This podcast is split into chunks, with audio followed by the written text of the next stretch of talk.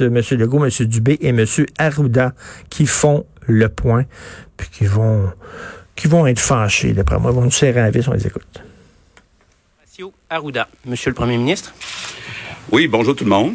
D'abord, le masque que je porte a été fabriqué par Atelier Noah. Donc, hein, avec des fleurs de lys. Très beau masque.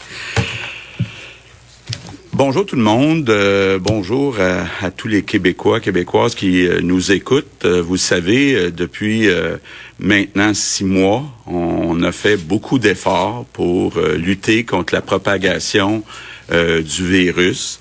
C'est important de le dire qu'encore aujourd'hui, il y a une écrasante majorité qui suit les consignes. Euh, les consignes de la santé publique, mais malheureusement, il y a une petite euh, minorité euh, de gens irresponsables qui ne suivent pas les consignes. Et ces personnes-là mettent à risque beaucoup de choses. D'abord, ils mettent à risque la santé, entre autres la santé des personnes plus âgées, des, des personnes plus vulnérables. Puis elles mettent à risque aussi notre réseau de la santé. On a eu des petites augmentations, là, 8 euh, hospitalisations de plus hier, 8 de plus aujourd'hui, mais il y a une tendance qu'on n'aime pas et actuellement, euh, on peut pas accepter que quelques individus irresponsables mettent à risque toute notre société euh, au Québec. Donc, je pense que c'est le temps euh, de sévir. Euh, on vous l'avait dit. Euh, entre autres, prenons les commerces. On avait commencé par y aller pour les citoyens qui vont dans les commerces par la persuasion, persuasion par la responsabilisation. Mais là, je vous annonce qu'à compter de samedi, donc dans deux jours, on va maintenant commencer à donner des amendes aux citoyens qui ne respectent pas les consignes. Soyons clairs, là, on parle surtout des masques. Donc, les personnes qui vont dans des lieux publics à l'intérieur, comme les commerces, comme les autobus, puis portent pas de masque, ben vont se voir exposés à avoir une amende.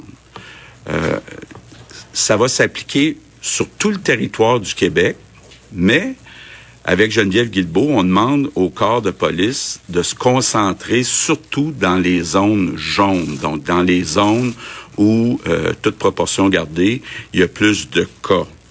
Je comprends que que c'est pas agréable, mais je le répète, je pense qu'on doit être solidaire, tout le monde. Euh, c'est vrai que les plus jeunes sont moins à risque de conséquences graves, mais si les plus jeunes rencontrent des plus vieux ou rencontrent des personnes qui sont vulnérables, ben ça peut euh, être très grave. Le virus là euh, fait des dégâts. Euh, bon, on a réussi à réduire le nombre de décès de façon importante au cours des derniers mois, mais il y en a quelques décès puis bon, il y a une centaine de personnes qui sont hospitalisées, puis quelques dizaines aux soins intensifs. Donc euh, c'est sérieux et euh, c'est pas vrai que quelques personnes irresponsables vont mettre à risque tout ça. Donc euh, je termine en vous disant que euh, bon, Geneviève Guilbeault est pas ici aujourd'hui, la ministre de la Sécurité publique, vous le savez, euh, on a pris euh, comme règle d'être jamais dans la même pièce le premier ministre et la vice-première ministre, mais je peux vous dire qu'elle travaille très fort avec la santé publique, avec les corps de police et avec le DPCP aussi pour faciliter que les rapports d'infraction deviennent rapidement euh, des amendes. on va pouvoir vous expliquer ça euh, au cours des prochains jours, là, euh, exactement, là, sans ma présence, évidemment. Uh, few words uh, in English. Over the past few months, Quebecers have made great efforts to fight the pandemic. A large majority of people are following public health instruction. Donc, des amendes aux récalcitrants.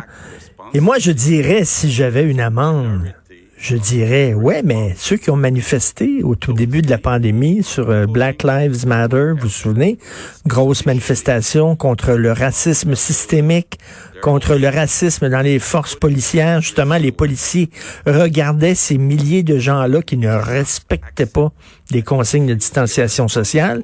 Les policiers avaient les bras croisés, n'ont pas distribué de, de contravention d'amende. Même chose avec les manifestations anti-masques qu'il y a eu à Québec, qu'il y a eu à Montréal, où il y avait aussi euh, quelques centaines de personnes.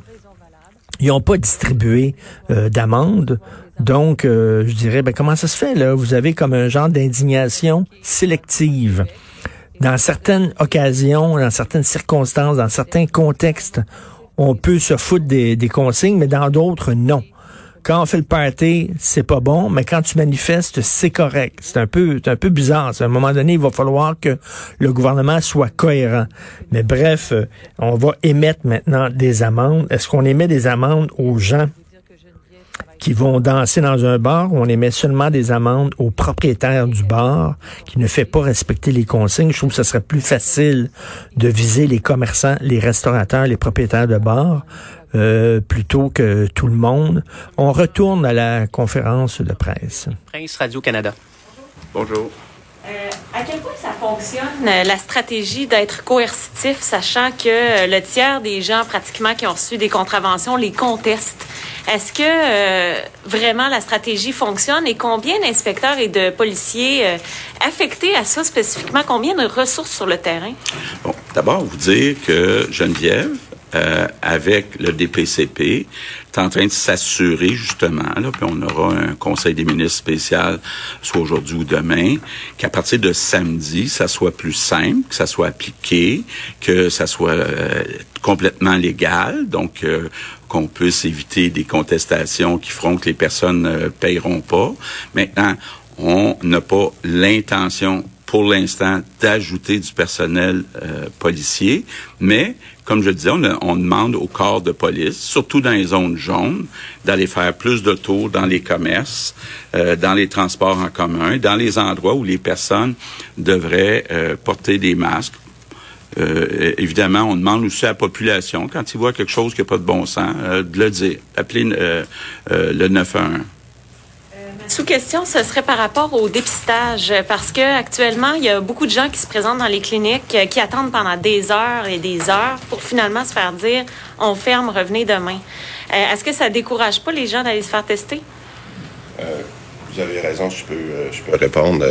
C'est sûr qu'avec l'annonce des zones jaunes, je vous dirais que particulièrement, on a vu une augmentation de l'achalandage, je dirais, à Québec, c'est évident, à Laval notamment. Ça n'excuse pas le fait que les gens aient attendu. Euh, il fallait, je pense qu'on s'attendait à ce qu'il y ait une augmentation de l'achalandage, mais peut-être pas à ce niveau-là. Alors donc, euh, on va en prendre, moi je vais en prendre la responsabilité là qu'on a eu peut-être un, débordement dans certains cas, mais on a agi rapidement. Je pense à Québec, on a rajouté déjà euh, un, si c'est pas deux, deux zones ou deux, euh, deux centres de dépistage. On fait la même chose à Laval. C'est évident que avec le froid qui, qui s'en vient, moi, ma grande préoccupation, c'est qu'on soit capable, dans les prochains jours, de revenir peut-être plus à du dépistage qui va se faire sur rendez-vous. Parce que ce qu'on veut pas, c'est que les gens attendent. Hein, on se comprend? Alors euh, là, on a, vous vous souvenez, durant l'été, on a travaillé beaucoup avec les 100 rendez-vous. OK? Et là, maintenant, avec euh, l'automatisation qu'on fait de nos systèmes. Ça va prendre encore quelques semaines. je suis très transparent. Je vous ai dit qu'on améliorait le processus, mais je pense qu'une des solutions, c'est l'augmentation du nombre de centres, mais deux, que les gens commencent à penser plus en termes de prise de rendez-vous lorsqu'ils remplissent leur questionnaire, lorsqu'ils remplissent, pardon, leur questionnaire, pour que dans le questionnaire, vous allez jusqu'à la fin, puis vous avez le choix d'aller soit vers un centre sans rendez-vous ou avec rendez-vous. Alors moi, je dirais aux gens, là, pendant qu'on raffine encore le système, puis c'est sûr que plus on va rester dans le jaune dans certaines régions, qu'on va avoir besoin des centres de, de rendez-vous. Mais on y travaille. Euh, voilà. Mylène Crête, Le Devoir. Justement, sur euh, cette attente, vous, dites qu'on a augmenté le, centre, euh, le nombre de centres de dépistage, par exemple, à Québec, mais ça n'a pas empêché hier qu'il y ait des familles qui ont attendu 3-4 heures là, je suis, Je suis d'accord, puis je j'aime pas ça. Puis comme je vous dis, on travaille sur deux choses augmenter le nombre de centres de dépistage, mais je vous ai dit aussi qu'il y a à peu près une semaine, on a on a mis une équipe là pour mettre pour améliorer le, processus, je vais le dire, le digitaliser en partant du questionnaire en ligne, jusqu'à envoyer un courriel à la fin, mais on n'est pas encore rendu là. Puis je pense qu'on le fait qu'on est arrivé avec des zones jaunes, ça c'est notre troisième facteur, on a eu une influence qu'on s'attendait pas hier dans certains endroits. Euh, je vois des endroits où on a eu 2000 tests hier dans, dans certains centres. Alors donc, puis je vous publierai dans les prochaines, euh, dans les prochains jours. je, veux, je, veux, faire attention à mes engagements, mais je vais aussi montrer le nombre de dépistages qu'on a par région. Parce que c'est bien beau de dire qu'on est rendu à des fois à 18, 19 000, mais étant donné le, le focus ou l'emphase qu'on met sur les régions, d'ici quelques jours, je vais publier le nombre de tests par région aussi. Alors donc, on va être capable de, de vraiment bien centrer comment on donne un service de qualité. Puis c'est pour ça que je pense de plus en plus à revenir vers des, des, des, des rendez-vous, avec des centres avec rendez-vous aussi. Dites qu'on ne s'attendait pas à certains endroits qu'il y ait autant de gens. Est-ce que c'est attribuable, selon vous, à la rentrée, à l'espèce d'angoisse que le retour en classe a, causé? Euh? Bien, je, vous ai dit euh, avant-hier, quand on a annoncé le, le niveau d'alerte, qu'il y a quelqu'un de, vous qui m'a demandé c'était quoi le principal avantage. J'ai dit que c'était un enjeu de communication.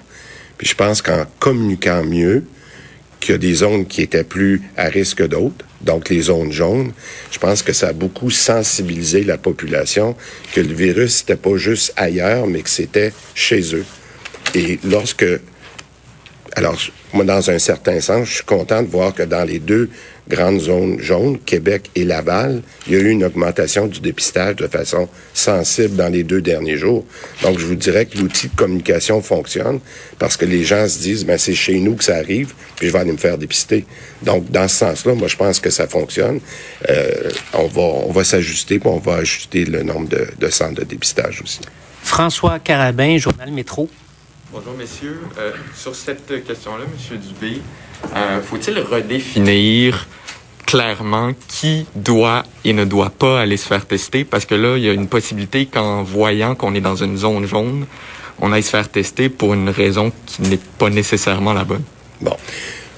Moi, là, si vous me le demandez, là, puis je vais après ça passer la parole aux, spécialistes, là, moi, je voudrais que tout le monde qui veut se faire dépister aille se faire dépister. Ça, c'est mon principe là, de de, juste de bon jugement. Bon, maintenant, c'est sûr que ça a beaucoup d'implications quand je dis ça, puis j'aimerais ça passer la parole à M. Arruda. Mais ce que je veux vous dire, mon principe, c'est ça. Parce que les gens, si les gens ont moindrement une question, un doute, puis là, on peut penser que, puis pas juste aux écoles, mais avec ce qui est arrivé, euh, je pense qu'on doit donner la chance aux gens de se faire tester. Et je reviens, et c'est pour ça que je discute avec mon équipe en ce moment, avec Madame Savoie, c'est comment on peut recentrer nos choses avec les rendez-vous et les sans rendez-vous. Ça, il faut retrouver cet équilibre-là dans les prochains jours. Mais sur le reste, j'aimerais ça laisser répondre le Dr. Arruda. Ce qui est clair, c'est que vous, si vous présentez des symptômes qui ressemblent à la grippe, euh, vous avez des douleurs musculaires, vous faites de la fièvre, vous avez de la toux, euh, vous avez perdu l'odorat, etc. Là, vous avez des symptômes, c'est important de s'isoler. Vous pouvez appeler au 811 ou aller vous faire dépister. Ça, je pense que c'est assez clair. Si vous avez été en contact, on vous ou si l'équipe de santé publique vous téléphone pour vous dire, vous avez peut-être été en contact avec quelqu'un qui a fait la COVID-19 et à l'évaluation, on vous considère comme étant quelqu'un à risque modéré ou plus élevé, il faut aller vous faire dépister. Mais c'est surtout autour de la symptomatologie là, ou d'une histoire d'exposition potentielle. On a travaillé dans on a travaillé dans un milieu à risque. On est euh, on, est euh, on a des symptômes. Je pense que c'est la façon de faire. Pour ce qui est de toute la question de du milieu scolaire, là, il y a vraiment une application qui a été faite là, qui permet aux parents d'avoir un, organigramme très très clair. Et puis, si jamais aussi ce qui est important, il y a quelque chose qui se passe dans l'école, ce qui c'est très clair, les parents sont informés, ils, reçoivent l'information précise, puis les gens de santé vont vraiment faire une enquête pour évaluer le risque euh, qui, est présent. Euh, c'est clair que les personnes qui ont des doutes ou qui ont des maladies puis qui voudraient se faire dépister peuvent y aller, mais c'est surtout ces personnes-là sur lesquelles, à mon avis, euh, ça va être important dans le contexte de l'histoire. Et si les gens ont des doutes, ils peuvent appeler les lignes téléphoniques, puis en fonction de leur histoire spécifique, de leur facteur de risque, on va les conseiller ou non comme tel.